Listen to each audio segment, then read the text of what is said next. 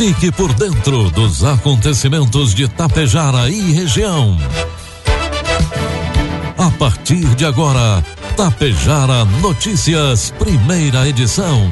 Um trabalho da equipe de jornalismo da Rádio Tapejara.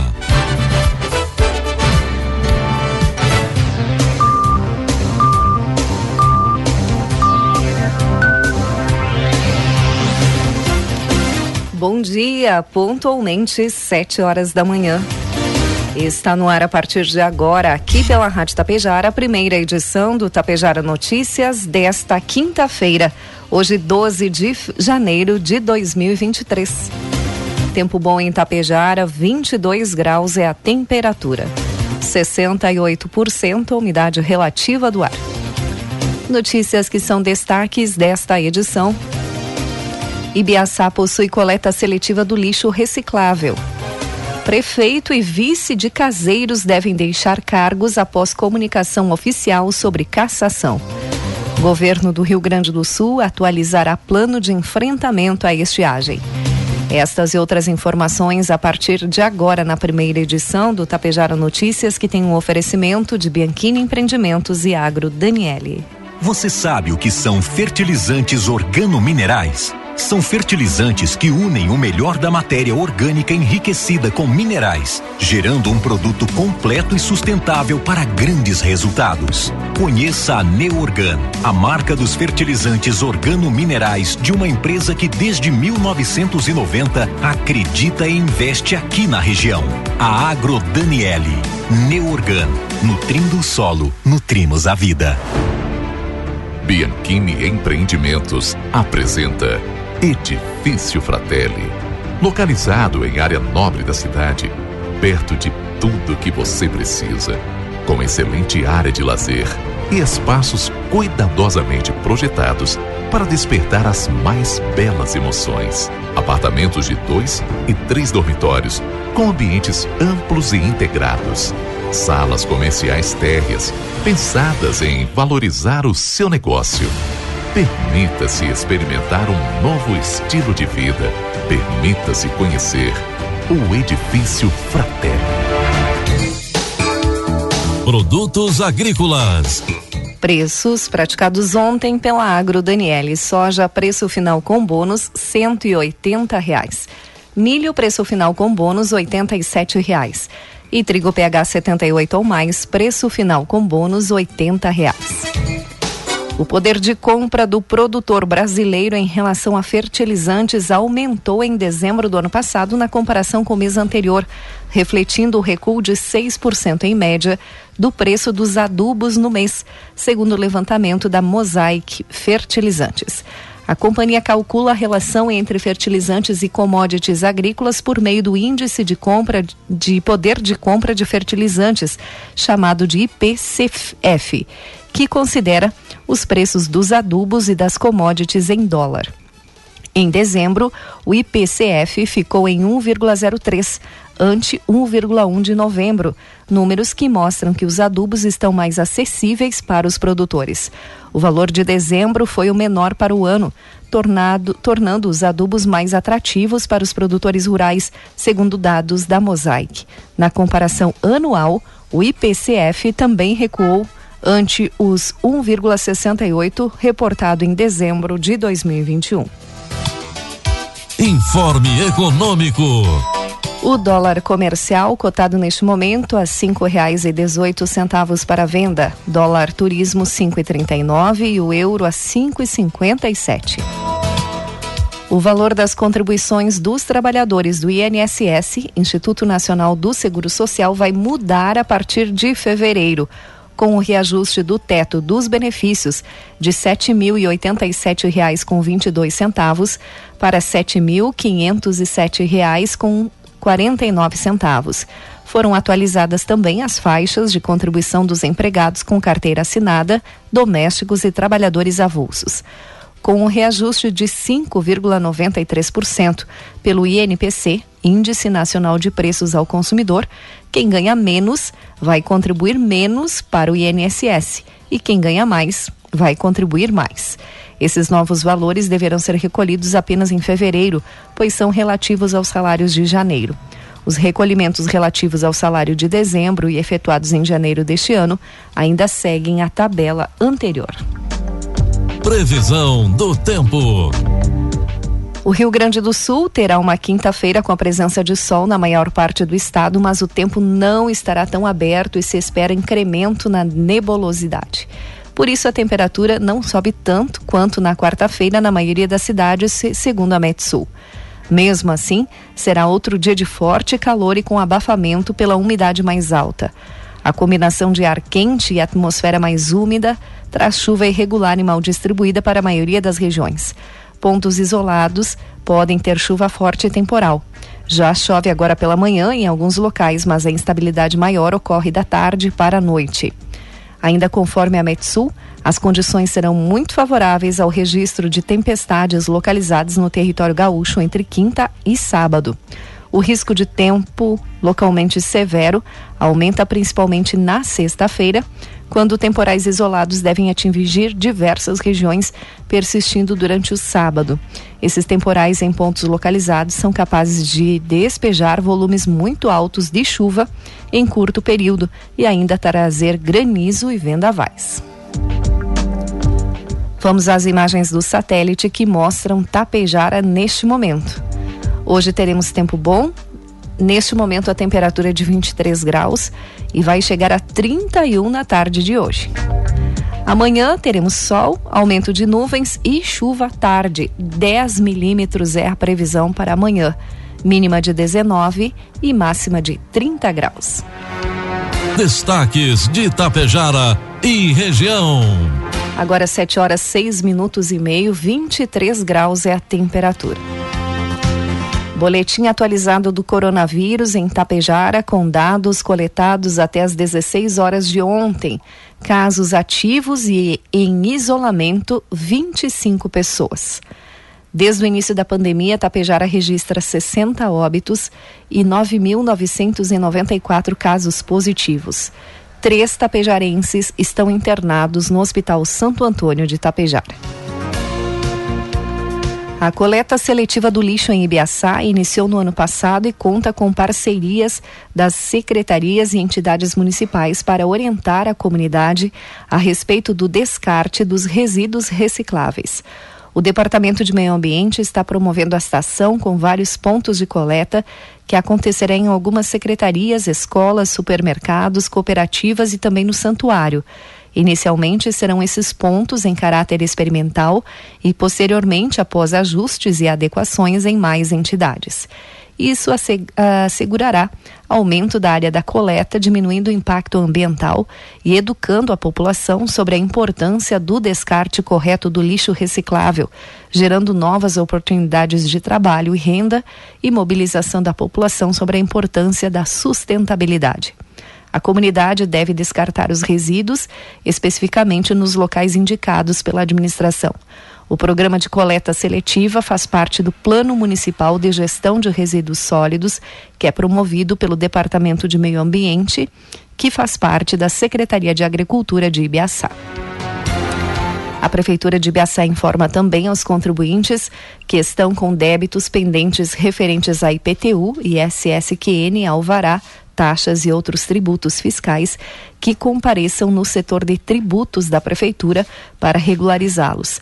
Cabe ressaltar que a regularização fiscal implica em volume maior de recursos para aplicação de políticas públicas no, entendimento, no atendimento ao cidadão ibiaçaense e manutenção de serviços essenciais no município.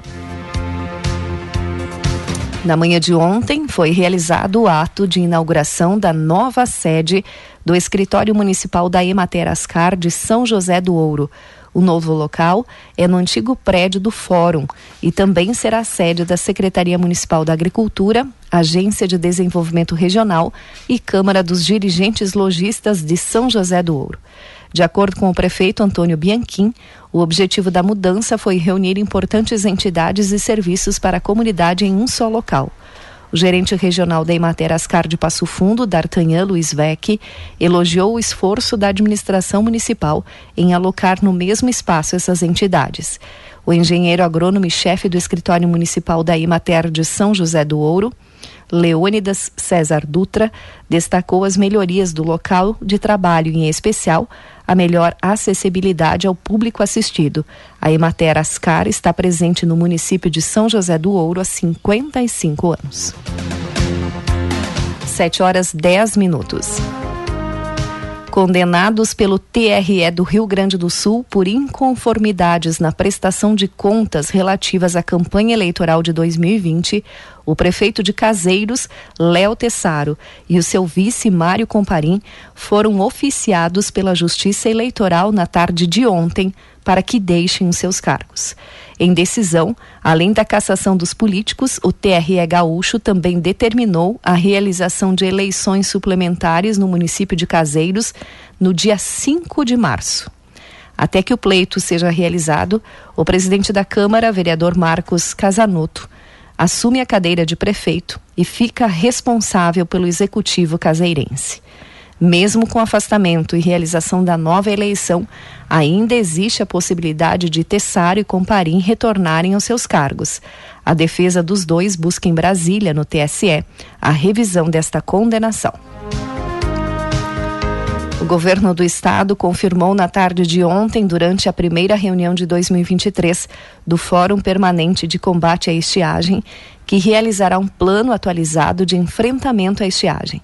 O projeto, ainda sem data definida, será apresentado ao governador Eduardo Leite pelos secretários estaduais que tratam do assunto.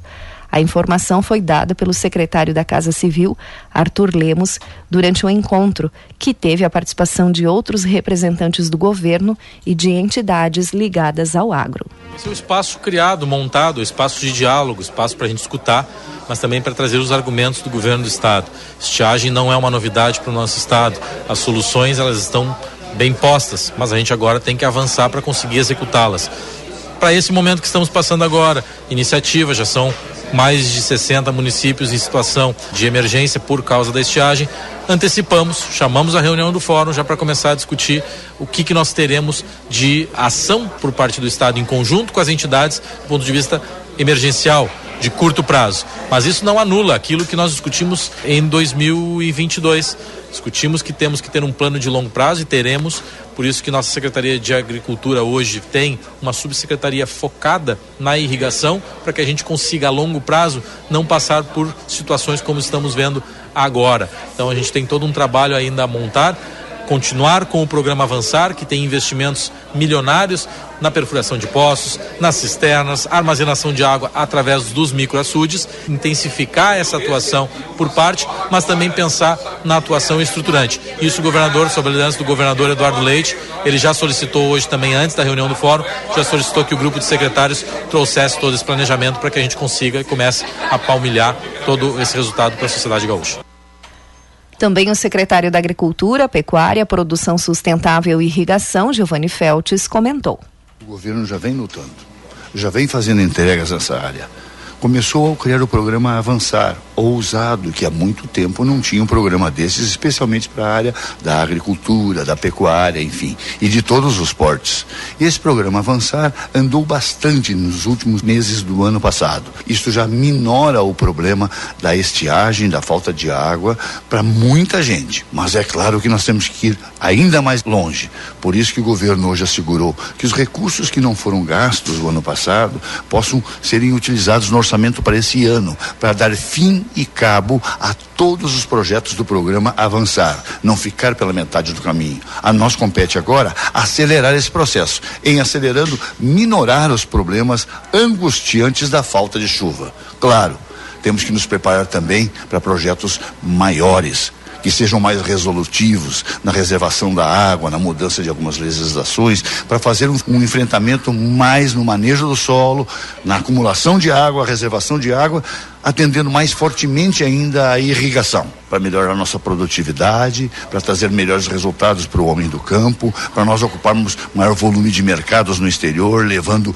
boa parte dos produtos que aqui produzimos para fora. E, é claro, irrigar o tesouro do Estado com maiores recursos. E é um ciclo que a gente espera cheguemos lá, logo ali, daqui a alguns anos, quem sabe, um ciclo virtuoso. Estamos percorrendo esse caminho e o governo fazendo as entregas necessárias dentro do limite das suas possibilidades. E nós tentando colaborar para que isso aconteça a contento, com celeridade, trazendo mais tranquilidade para aqueles que estão hoje sobressaltados com um terceiro ano seguido de estiagem. Mas nós também, além de solidários, estamos preocupados e o governo vem fazendo a sua parte e vamos continuar a fazer.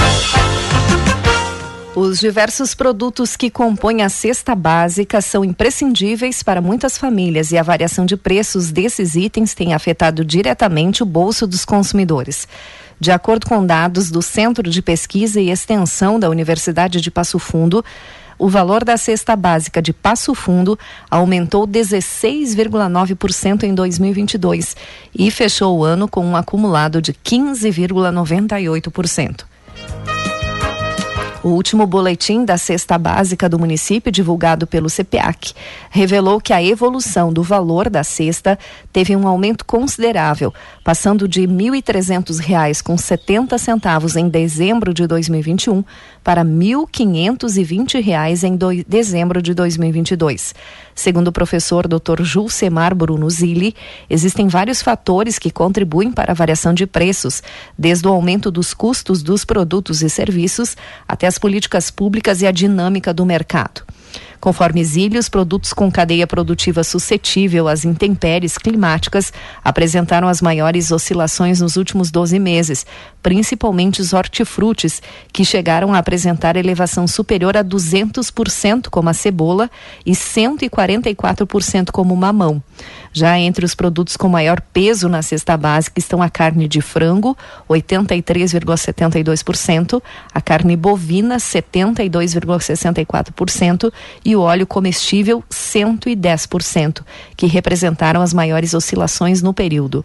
O arroz, dentre os principais componentes da cesta básica, registrou uma variação relativamente menor, que foi de 46%. E a Polícia Federal termina os depoimentos das pessoas que participaram dos atos antidemocráticos em Brasília. 1.159 pessoas seguem presas, segundo informações da repórter Janaína Oliveira. A Polícia Federal informou nesta quarta-feira que encerrou a tomada de depoimentos dos bolsonaristas envolvidos nos atos golpistas do último domingo. Das 1.843 pessoas detidas no acampamento que ficava no QG do Exército, 1.159 seguem presas presas. Os homens foram encaminhados para o complexo penitenciário da Papuda. As mulheres levadas para a penitenciária feminina do Distrito Federal, a Colmeia. 684 envolvidos, a maioria mulheres, crianças e idosos, foram liberados por ordem do ministro Alexandre de Moraes nessa terça-feira. Segundo a APF, as investigações prosseguem. A polícia quer saber quem são os possíveis financiadores dos atos golpistas. Agência Rádio Web de Brasília, Janaína Oliveira. 7 horas 18 minutos, 22 graus é a temperatura. Encerramos por aqui a primeira edição do Tapejara Notícias. Outras informações durante a programação da Rádio Tapejara. Às 12h30 tem a segunda edição. A todos um bom dia e uma ótima quinta-feira.